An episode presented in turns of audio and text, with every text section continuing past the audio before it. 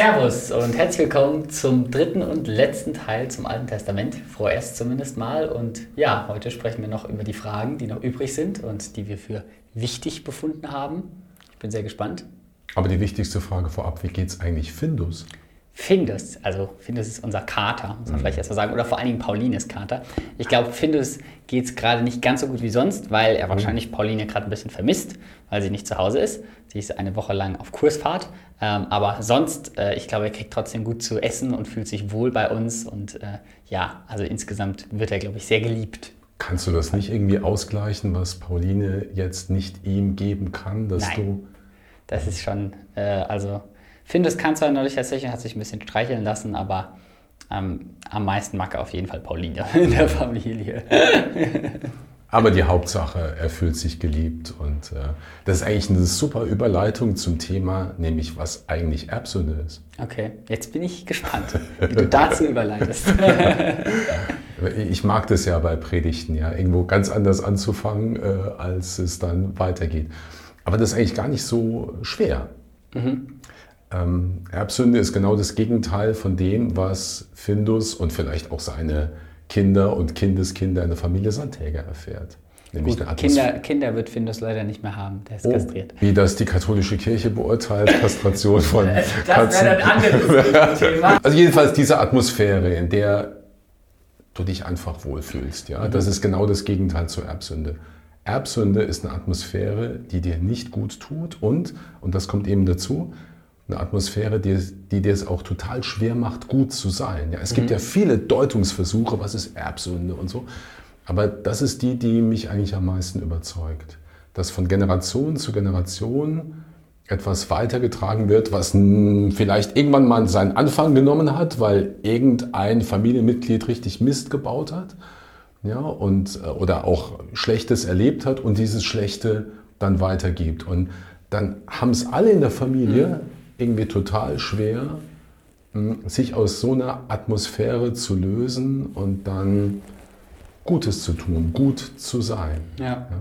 Also mich erinnert das total an ein Musikvideo von Obros, was ich mhm. neulich gesehen habe, weil es eigentlich genau das in Bildform beschreibt, dass es zu dem Song Wunden zu Wunder, den kennst ja, du ja, glaube ich, auch. ein super Lied. Und ähm, ich mag das total. Da hast du halt in dem Video eigentlich genau das drin, dass halt sozusagen das aus der Perspektive des Kindes ist, das so sieht, wie äh, sein Vater so die Mutter schlägt mhm. und, und, er eben total äh, traurig und zerrissen darüber ist.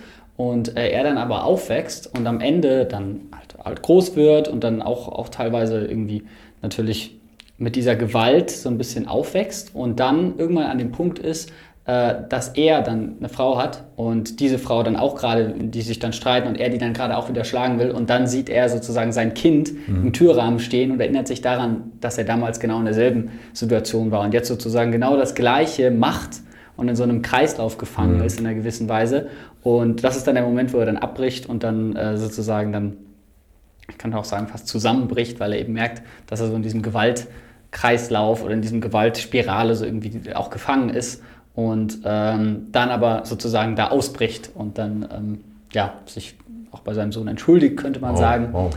Und ähm, ja, finde ich von der Story super cool ja. gemacht, weil es das eben sehr gut beschreibt, ja. dass eben diese, diese Wunden, die du selber äh, zugefügt bekommst, dass du die oft dann weitergibst an andere wieder in Form von Gewalt oder die Gewalt, die du selber erlebst, dann auch wieder weiterträgst, obwohl das eigentlich genau das war, was dich kaputt gemacht hat. So. Ja. Es gibt einen amerikanischen Franziskaner, der heißt Richard Rohr, der arbeitet viel mit Männern ähm, und hat wahrscheinlich auch schon viele Geschichten gehört, die ziemlich übel waren. Mhm. Und er hat einmal gesagt, ähm, if you don't transform your wounds, you will transmit them. Mhm. Also wenn du deine Wunden nicht äh, verwandelst, wirst du sie, sie weitergeben. weitergeben ja. Und das ist Erbsünde, genau das. Also mhm. wenn, wenn du nicht, jetzt aus der Perspektive des Glaubens, wenn du nicht Gott da reinlässt, der aus mhm. den Wunden Wunder macht, wirst du immer andere weiter schlagen und der wird dann wieder seine Kinder schlagen und so weiter und so ja. weiter. Es gibt ja so eine Stelle im zweiten Buch Mose, im Buch Exodus, die hatten wir schon mal, ist eine meiner liebsten, Exodus 34, wo es heißt, der Herr ist barmherzig und gnädig und langmütig mhm. und reich an Güte, ja, die einfach so die Eigenschaften Gottes aufzählt. Aber dann geht es ein bisschen, ein bisschen arg provozierend weiter Oft wird es dann so übersetzt, der Herr bestraft, also er ist auf der Seite, ist er barmherzig und gnädig, aber er bestraft auch die Sünden in der dritten und vierten Generation. Was ist das? Also jemand hat Mist gebaut und die Kinder und die Enkel und die Urenkel sollen ja. noch dafür büßen. Ja? Ähm, ich mag die Übersetzung der Hoffnung für alle da total, ja? weil die haben den Sinn eigentlich dieser Stelle, finde ich, total gut rausgearbeitet. Ja? Und zwar heißt es da, auf der einen Seite, ich lasse Menschen meine Liebe erfahren über tausende von Generationen. Es gibt also auch so Erb, nicht Schuld oder Erbsünde, sondern auch so Erbgutes. Ich vergebe Schuld, Unrecht und Sünde. Ja, genau so ist Gott. Doch ich lasse nicht alles ungestraft.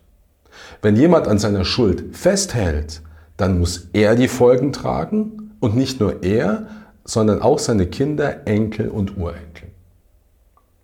Also nicht Gott straft, indem er da etwas reinhaut von außen, sondern eigentlich der, der Mist gebaut hat, der sich verstrickt hat in Böses, der bestraft sich selber. Mhm. Und die nachfolgenden Generationen müssen noch darunter leiden. Und man muss nämlich auch noch bedenken, dass damals, auch ich habe das ja noch erlebt, dass damals oft eben drei oder vier Generationen unter einem Dach oder in einem Zelt lebten. Das war völlig normal, mhm. ja, weil die Leute früher geheiratet haben und äh, teilweise auch entweder genauso alt oder die Bibel sagt ja noch viel, viel älter geworden sind. Und dann haben einfach verschiedene Generationen zusammengelebt. Ja. Und also wenn einer von denen wirklich schlimme Dinge tut, dann haben alle drunter zu leiden. Mhm. Aber es gibt eben auch einen Ausweg, es gibt auch einen Weg raus. Ich weiß nicht, wie, ob das in dem Video da von Oprahs irgendwie rauskommt, ähm, was ihn am Ende motiviert hat, ähm, einen anderen Weg einzuschlagen? War es nur das, dass er seinen Sohn gesehen hat, der auch... Ich glaube vor allen Dingen das, ja. Also, dass er mhm. gesehen hat, dass sein Sohn in der gleichen Situation war. Aber das Geniale ist, er hat, er hat irgendwie doch noch ein, ein weiches Herz, ein mhm. formbares mhm. Herz. Also irgendwas ist in ihm drin, was ihn was ihn anrührt. Ja. Also er ist nicht total abgehärtet und abgebrüht. Er lässt sich noch anrühren. Und das durchbricht diese Spirale der Gewalt. Ja, und Jesus selber hat ja diese Spirale der Gewalt durchbrochen, indem er am Kreuz, und das finde ich immer mit das Bewegendste auch äh, am Karfreitag, dass er am Kreuz gesagt hat, nicht zu denen, die ihn da äh, töten wollten, äh, Gott wird euch das heimzahlen ne, oder mhm. so, sondern er hat gesagt, Vater, vergib ihnen, denn sie wissen nicht, was sie tun. Mhm. Er hat auf Hass geantwortet mit Liebe. Und in seiner Gemeinschaft sind jetzt wir gewissermaßen. Ja? Also, und äh, das ist eben das, das Geniale, dass Jesus angefangen hat, ähm, Jünger um sich zu sammeln, Jüngerinnen um sich zu sammeln, in der dieses neue Gesetz der Liebe herrscht. Ja, und äh, ich habe schon Leute kennengelernt, die kamen aus ganz schrecklichen Verhältnissen, also völlig aussichtslos. Ja, der Vater drogenabhängig, die Mutter drogenabhängig, ja, und die Tochter auch lange. Und plötzlich begegnet sie Christen mhm. und ändert total ihr Leben. Und das ist die Strategie Jesu. Er fängt mit kleinen Gemeinschaften an und die sollen den Unterschied machen in der Welt. Die sollen andere ins Nachdenken bringen. Jesus hat angefangen mit zwölf. Die hat er berufen. Und er hat das ganz bewusst gemacht, weil diese zwölf stehen sollten für die zwölf Stämme Israels.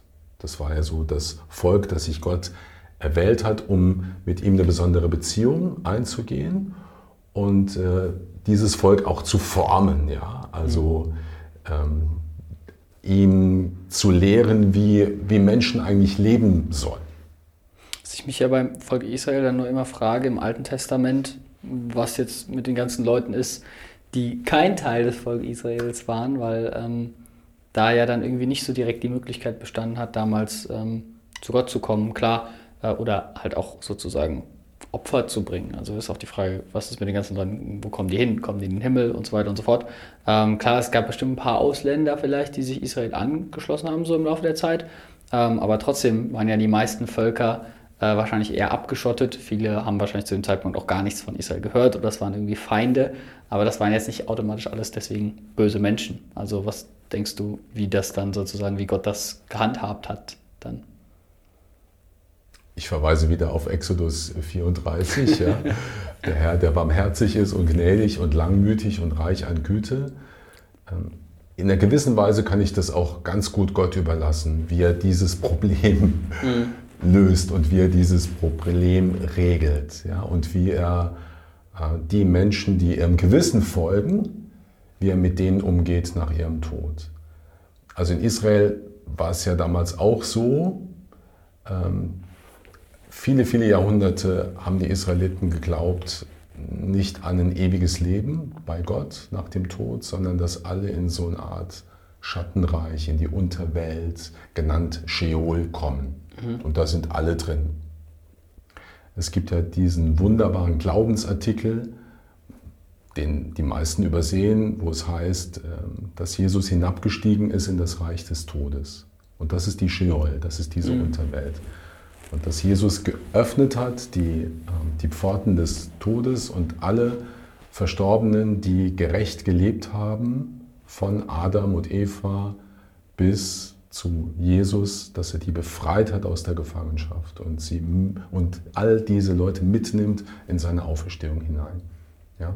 Also, das heißt, die, äh, die, die Hoffnung Israels und auch die Hoffnung von uns Christen ist, dass wirklich alle Menschen gerettet werden und, und dass wir auch dafür auch beten sollen, mhm. dass alle Menschen gerettet werden und vor allem so leben sollen, dass andere fasziniert werden davon, von unserem Leben fasziniert werden und aus ihrer, so sagt es ähm, einmal Paulus, aus ihrer, aus ihrer verderbten Lebensweise ähm, gerettet werden und befreit werden zur Freiheit der Kinder Gottes.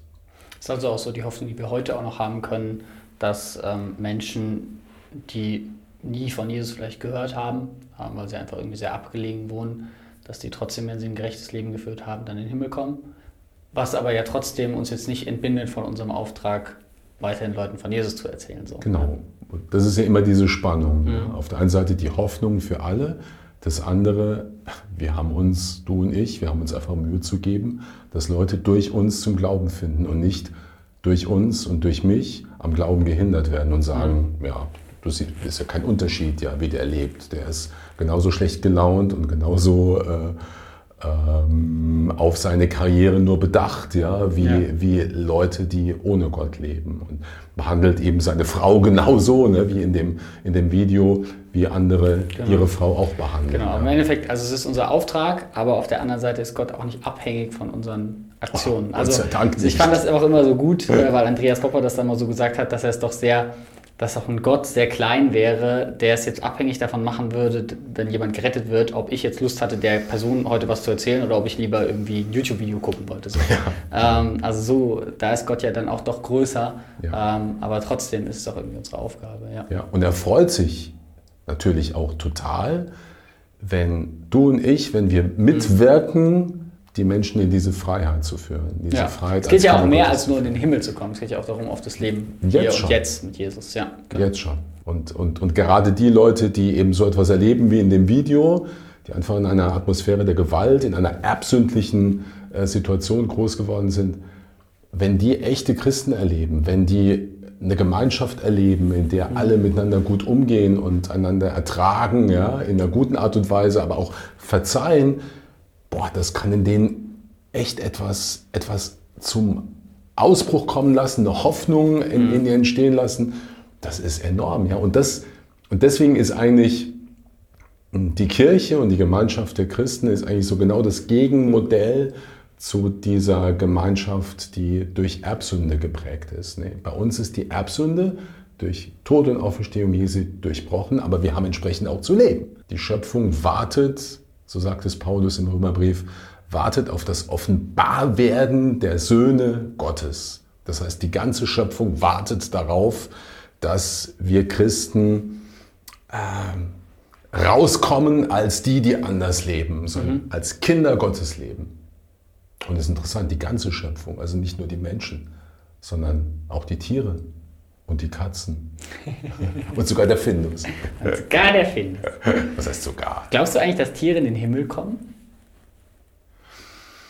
Das ist ganz random, Also- die Frage. Die hat jetzt nichts mit einem Testament zu tun, aber Ähm, sie sind Teil der Schöpfung. Also in einer verwandelten Art und Weise werden, also die ganze Schöpfung wird, wird ja verwandelt. Also der äh, Johannes sieht in seiner Offenbarung ja einen neuen Himmel und eine neue Erde.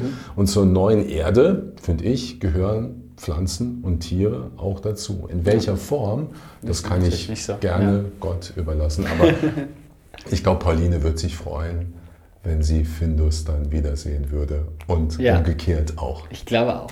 Das wäre auf jeden Fall schön. Sehr schön. Dann bleibt uns noch zu sagen, was sagst du immer zum Schluss? Was sage ich zum Schluss? ah, viel Segen.